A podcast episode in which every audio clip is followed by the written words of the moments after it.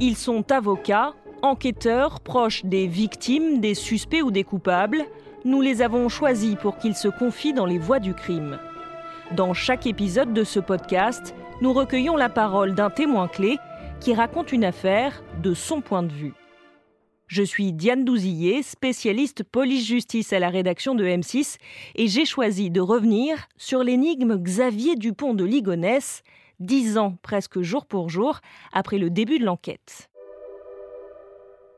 Notre voix du crime est Bruno de Stabenrath, l'un de ses amis d'enfance. Dans le premier épisode, il nous a raconté leur adolescence versaillaise et la part d'ombre de Xavier, le père de famille, membre du groupe de prière Philadelphia fondé par sa mère, était persuadé d'être l'élu, qu'il allait survivre à une apocalypse, mais celle-ci n'a finalement jamais eu lieu. Dans sa tête, je pense que c'est là où on peut considérer que son enfance, son adolescence et ce côté un peu ésotérique, mystico, religieux, apocalyptique a joué, je pense, dans, sa décision. Se dire, ben, je ne vais pas quitter ma famille, mais c'est ma famille qui va me quitter. Alors à 35 ans, pour Xavier, c'est la désillusion, le mensonge maternel vient fragiliser un homme dont la situation professionnelle peine à décoller et dont le couple commence à battre de l'aile. Des signaux d'alerte que la voix du crime de cet épisode, Bruno de Stabenrath, analyse a posteriori dans un livre, L'ami impossible aux éditions Gallimard.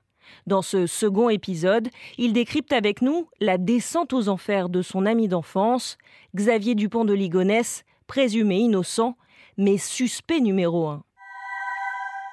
Bruno de Stabenrath, bonjour. Bonjour. En 2003, les difficultés s'accumulent donc pour Xavier Dupont de Ligonnès sur le plan professionnel, sur le plan financier, et deux ans plus tard, son couple vacille. Agnès, sa femme, le trompe. Racontez-nous. Elle le trompe avec son meilleur ami, donc pour lui c'est terrible, Michel Rétif, parce que on a dit que Xavier c'était un grand séducteur, pas du tout. Xavier c'était Xavier le, le sexe, la sexualité les filles c'était pas du tout son truc. Enfin, c'était normal, quoi. Il a eu une adolescence normale, quelques petites amies. Donc, il y a 2005, euh, Xavier découvre que Agnès le trompe, en plus avec son meilleur ami. Euh, et très vite, très vite, Xavier va se dire euh, il faut pas que je divorce. Il a besoin d'Agnès, il a besoin de l'argent, et puis il ne pourra pas payer une pension alimentaire, il n'a pas les moyens, et puis même en fierté personnelle. C'est-à-dire que Xavier veut pas faire ce que son père a fait. Il il veut pas quitter sa famille, il veut pas divorcer. Euh, déjà que, on va dire que dans le milieu, il a un, peu mauvaise réputation. C'est-à-dire que Agnès est beaucoup plainte auprès de ses cousins, euh, des gens de la famille, en disant euh, Xavier, il me pique tout mon héritage, quoi. Il me fait des promesses, il me fait des promesses. Et puis, c'est à ce moment-là, si vous voulez, où Xavier et Agnès sont beaucoup sur les forums les forums catholiques, les forums comme Doctissimo pour Agnès. Et c'est intéressant parce que dans le cas de l'affaire criminelle, vous voyez que c'est quelqu'un vraiment qui se révèle, qui parle de sa solitude, qui dit voilà, je vais avoir 45 ans, euh, j'ai des cheveux blancs, et puis elle cherche de l'affection, elle cherche des amants, enfin elle cherche à être un peu heureuse parce que Xavier, euh, toutes les semaines, il est sur les routes. C'est pas très agréable. Et après, quand il revient le, vendredi, il est dans sa cave. Et donc, bref, le 2005, euh, quand il, découvre qu'Agnès le trompe, il est hors de question qu'il divorce. Et puis, donc, il va quand même quitter, le, il a sa fierté, il va quitter le domicile conjugal pendant plusieurs mois. Et euh, il va être d'abord chez son copain garagiste, pas très loin. Il est un peu au bout du rouleau. Donc il va recoller les morceaux avec Agnès et Michel Rétif. Et puis là, alors déjà, il va faire un truc incroyable mais qui est quand même assez révélateur. Il va écrire une lettre au nom d'Agnès. Où c'est Agnès qui parle, qui dit oui, je sais ce que vous pensez de Xavier, mais pas du tout. C'est un père merveilleux. Euh, voilà, Lise, c'est vrai que j'ai fait quelques erreurs, mais Xavier a toujours été là. Enfin, c'est-à-dire que Xavier, le, la force à, signer la lettre en disant tout est rentré dans l'ordre, tout va bien dans le meilleur des mondes. Nous avons une petite crise conjugale, mais comme beaucoup de couples. Enfin, et là, on voit quand même euh, la pression que Xavier met sur Agnès et la façon dont il la manipule. Pour garder la face. Pour garder la face. Et en plus, pour la garder avec elle, il se pose des questions évidemment sur son couple, sur sa sexualité. Et là, ils vont euh, trouver l'idée du, triolisme. C'est-à-dire que Michel, de faire des boîtes un peu cheloues du côté de Nantes. Là, c'est un peu bon. On va pas juger si tu veux, mais pour moi, je me dis, c'est vraiment, euh, c'est le début de la fin, quoi.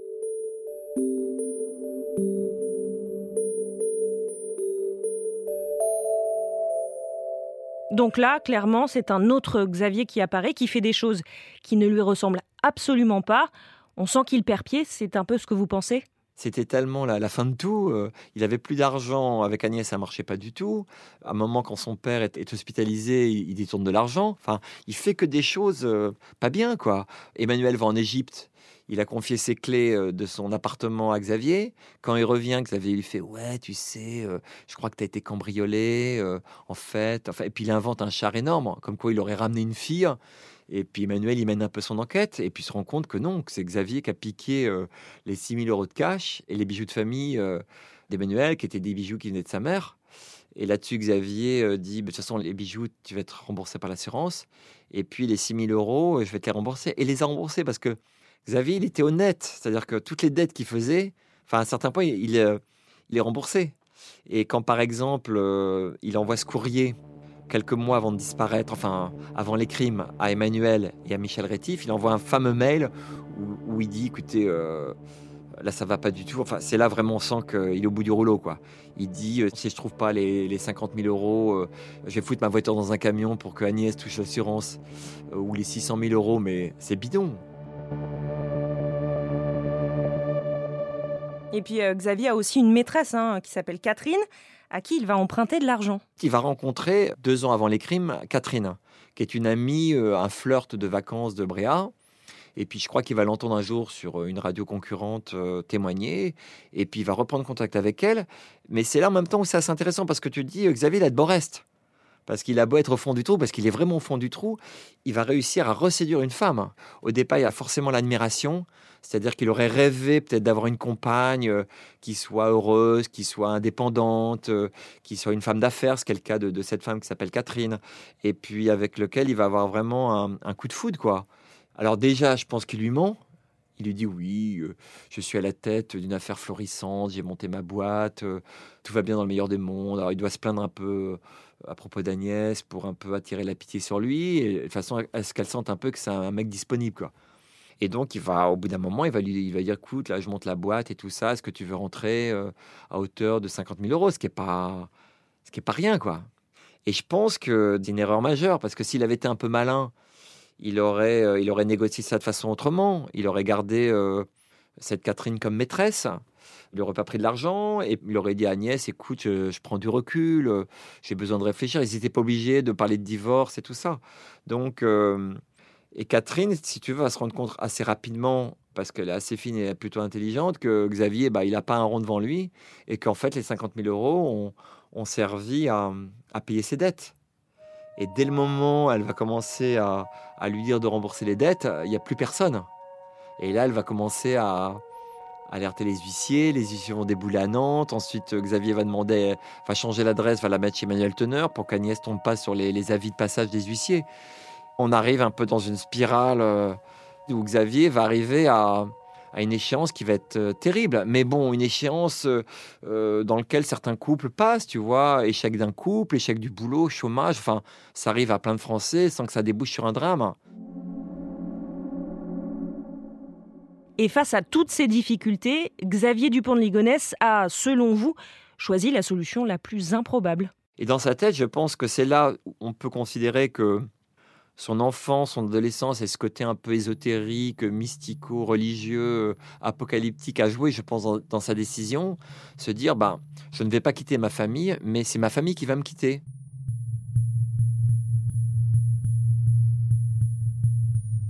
Xavier euh, aurait été incapable de se suicider.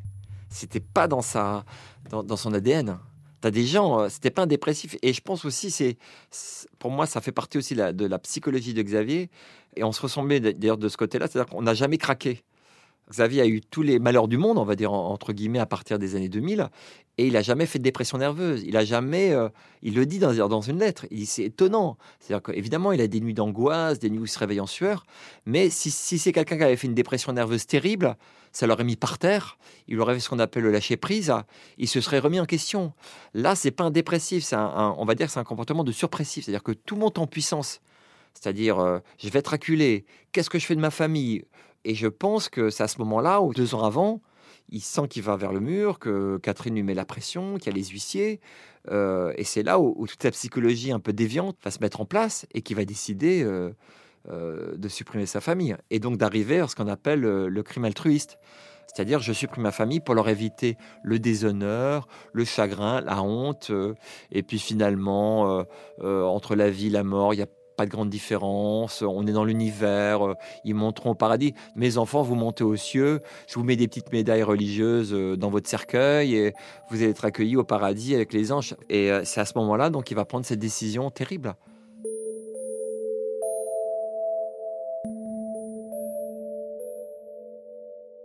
Mais moi, je pense qu'il y a une revanche énorme à prendre sur la société, même euh, sur la justice, sur les huissiers, sur, euh, sur tout ce système euh, qu'il a mis plus bactère. Et que Xavier, dans son orgueil et dans sa grande intelligence, c'est un joueur d'échecs, hein, dès le moment où il va prendre sa décision totalement absurde, va mettre en place sa fuite. Et puis, il faut pas oublier qu'il a quoi, presque 17 jours d'avance sur la police. RTL Midi 12h40, Tony Cousin. L'enquête sur le quintuple meurtre de Nantes avec une nouvelle euh, étape ce matin, la traque de Xavier Dupont-Ligonnès euh, s'intensifie. Les recherches se concentrent dans le Var, à Roquebrune-sur-Argent plus précisément. C'est là que la voiture du principal suspect a été retrouvée vendredi dernier sur le parking d'un hôtel. Pierre Thébault, vous êtes sur place pour RTL. Les enquêteurs ratissent le secteur avec euh, notamment des chiens spécialisés dans la recherche de cadavres, hein, c'est bien ça Exactement. Cinq chiens appartenant aux gendarmes du groupe d'investigation cynophile de Gramma dans le Lot et qui ont commencé à quadriller le terrain vers 10 euh, tout à l'heure. Ce sont des, chiens de race berger allemand, berger belge malinois, Staffordshire, boule terrier, des chiens tous spécialisés dans la recherche de restes humains, nous ont dit leurs euh, maîtres. Donc clairement ici depuis ce matin, c'est surtout un corps que recherchent les enquêteurs et pourquoi ici, juste dans la forêt de Palaisan, juste au-dessus de, de l'hôtel Formule 1 de Puget-sur-Argent, eh bien tout simplement pour vérifier un témoignage selon lequel le 15 avril dernier, quelqu'un aurait vu Xavier Dupont de Ligonnès quitter l'hôtel le matin à pied avec un sac à dos sur les épaules.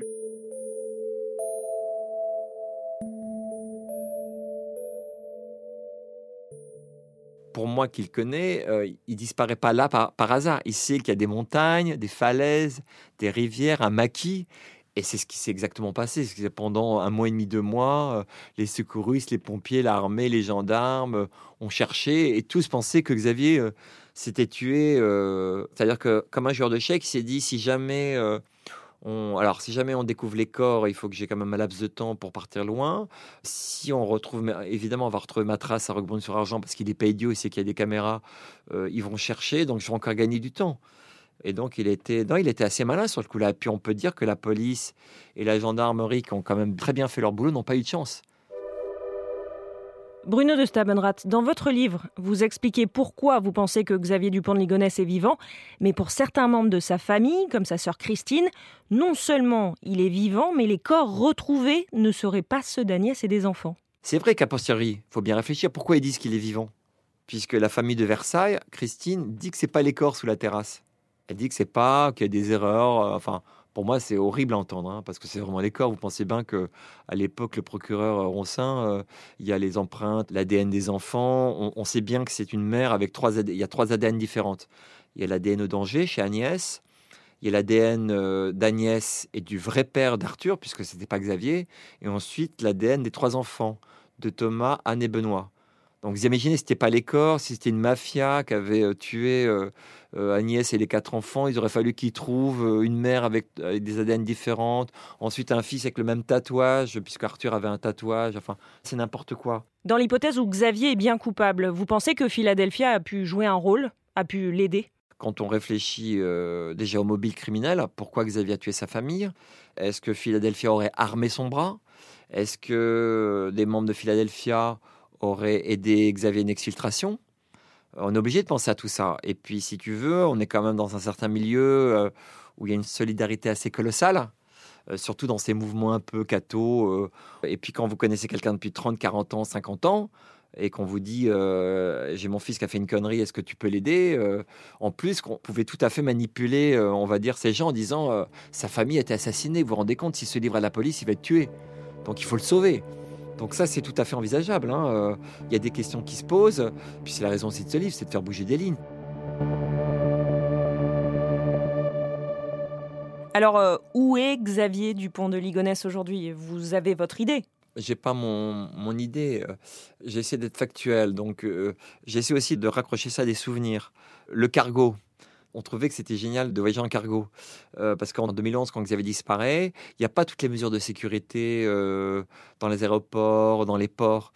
Et que pour moi, Xavier, dans le moment où il disparaît de Roquebrune sur Argent, il peut tout à fait partir assez loin. Alors, moi, je voyais le nord, je voyais plutôt Hambourg, je voyais plutôt un port. Euh, il prend un cargo, il va sur l'Amérique latine parce qu'il parlait espagnol, qu'il était brun, qu'il pouvait, il avait la pommade. Pourquoi pas? Il y a une espèce de, comment dire, de, de réflexe en disant où il s'il s'est barré, où il s'est barré. Et puis, il y a plusieurs choses qui sont mises en place. Il y a aussi l'Australie, parce que l'Australie, Arthur en parle. Arthur en parle à ses copains. Et puis, qu'on se souvient que les derniers mois avant les crimes, Agnès est très inquiète. Est très inquiète. Elle se confie à des amis, elle se confie à un prêtre. Et puis à un moment, il y a une scène qu'on m'a racontée absolument incroyable, où dans le jardin, mais là on est peut-être trois semaines ou quatre semaines avant les crimes, euh, Xavier euh, fait un grand barbecue euh, dans le jardin de Nantes avec, je crois qu'il y a Thomas et Benoît. Ils font cramer plein de papiers. Comme quelqu'un qui veut, tu vois, euh, ne pas laisser de traces.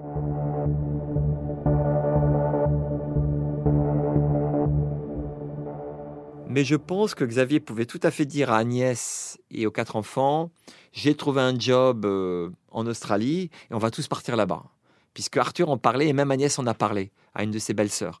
Donc, euh, on va considérer que, et comme vous aviez souvent ce coupe la branche sur laquelle il est assise, pourquoi pas l'Australie? Et moi, j'étais en Australie il y a à peu près deux ans. Et c'est vrai qu'on est loin de tout et que l'affaire Ligonès, tout le monde s'en fout. Et comme je dis, personne euh, aujourd'hui, personne ne recherche Ligonès. Ligonès, une petite cellule dentaire, mais c'est pas un narcotrafiquant, c'est pas un terroriste, c'est pas un cyberdélinquant, euh, c'est pas un bandit de grand chemin, il n'est pas lié au grand banditisme, donc personne ne recherche Xavier. Xavier Dupont-Ligonnès était aussi passionné par les États-Unis. Il y avait un endroit qu'il affectionnait particulièrement. Moi, j'ai plein de photos enfin, que Xavier m'avait donné à l'époque, et notamment sur ce dernier voyage euh, aux États-Unis. Et un endroit, il est venu plusieurs fois, qui s'appelle Alpine, au Texas, qui est un petit village euh, où il y a beaucoup de ranch. Et là, j'avais plein de photos avec notamment Michel Rétif, qui était le compagnon de le vieux copain de, Xavier, avec qui il partait tout le temps en voyage. Et, et j'avais des photos donc de Michel, de Xavier dans ce ranch avec cette fille qui s'appelle Mindy. Mais j'ai pas le nom de famille de Mindy. Et euh, je me suis dit, tiens, ça c'est marrant, c'est vraiment une piste à exploiter.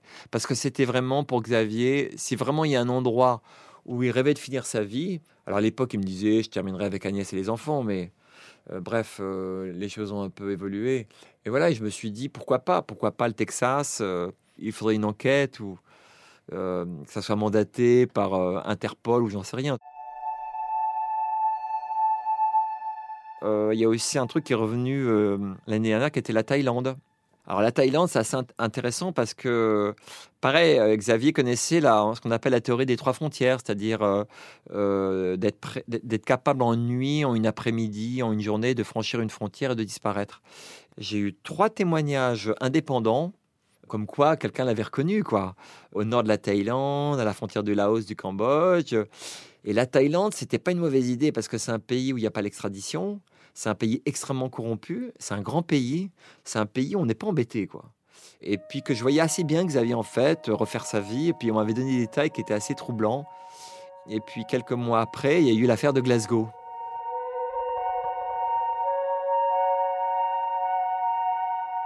Le 11 octobre 2019, la nouvelle fait l'effet d'une bombe. Xavier Dupont de Ligonnès aurait été arrêté à l'aéroport de Glasgow.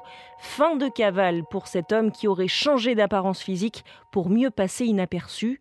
Mais dès le lendemain, l'information sera rectifiée. Après 16 heures d'incertitude, les tests ADN ont donc parlé. L'homme arrêté hier soir à l'aéroport de Glasgow n'est pas Xavier Dupont de Ligonnès. Incroyable méprise. Cet homme est un citoyen ordinaire. Il s'appelle Guy Joao. C'est un Français d'origine portugaise qui partage sa vie entre la France et l'Écosse. Originaire de Limay dans les Yvelines, où nous allons aller dans un instant.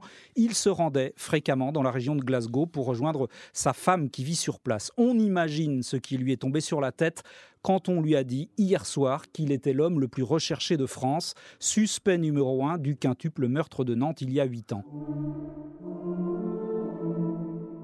Bruno de Stabenrath, quand vous entendez ces nouvelles, comment est-ce que vous réagissez? Comme c'était euh, très concomitant avec ce qu'on m'avait dit sur la Thaïlande, mais comme j'avais pas de preuves, euh, et je m'étais dit quand même c'est bizarre. Et quand il y a eu l'affaire de Glasgow, je me suis dit ah ouais, Ok, Xavier a dû comprendre qu'il avait été repéré et hop, il se, il rapatrie en Europe. Alors est-ce qu'on l'a aidé? Pourquoi pas? Et il y avait une espèce de cohérence.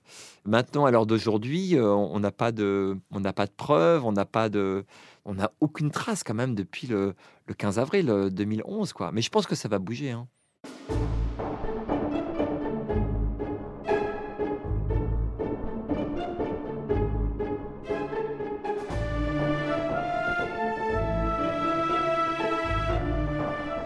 Venez d'écouter la deuxième partie du podcast des Voix du crime consacrée à l'affaire Dupont de Ligonnès. Vous pouvez retrouver cet épisode et tous les précédents sur l'application RTL et vos plateformes d'écoute préférées.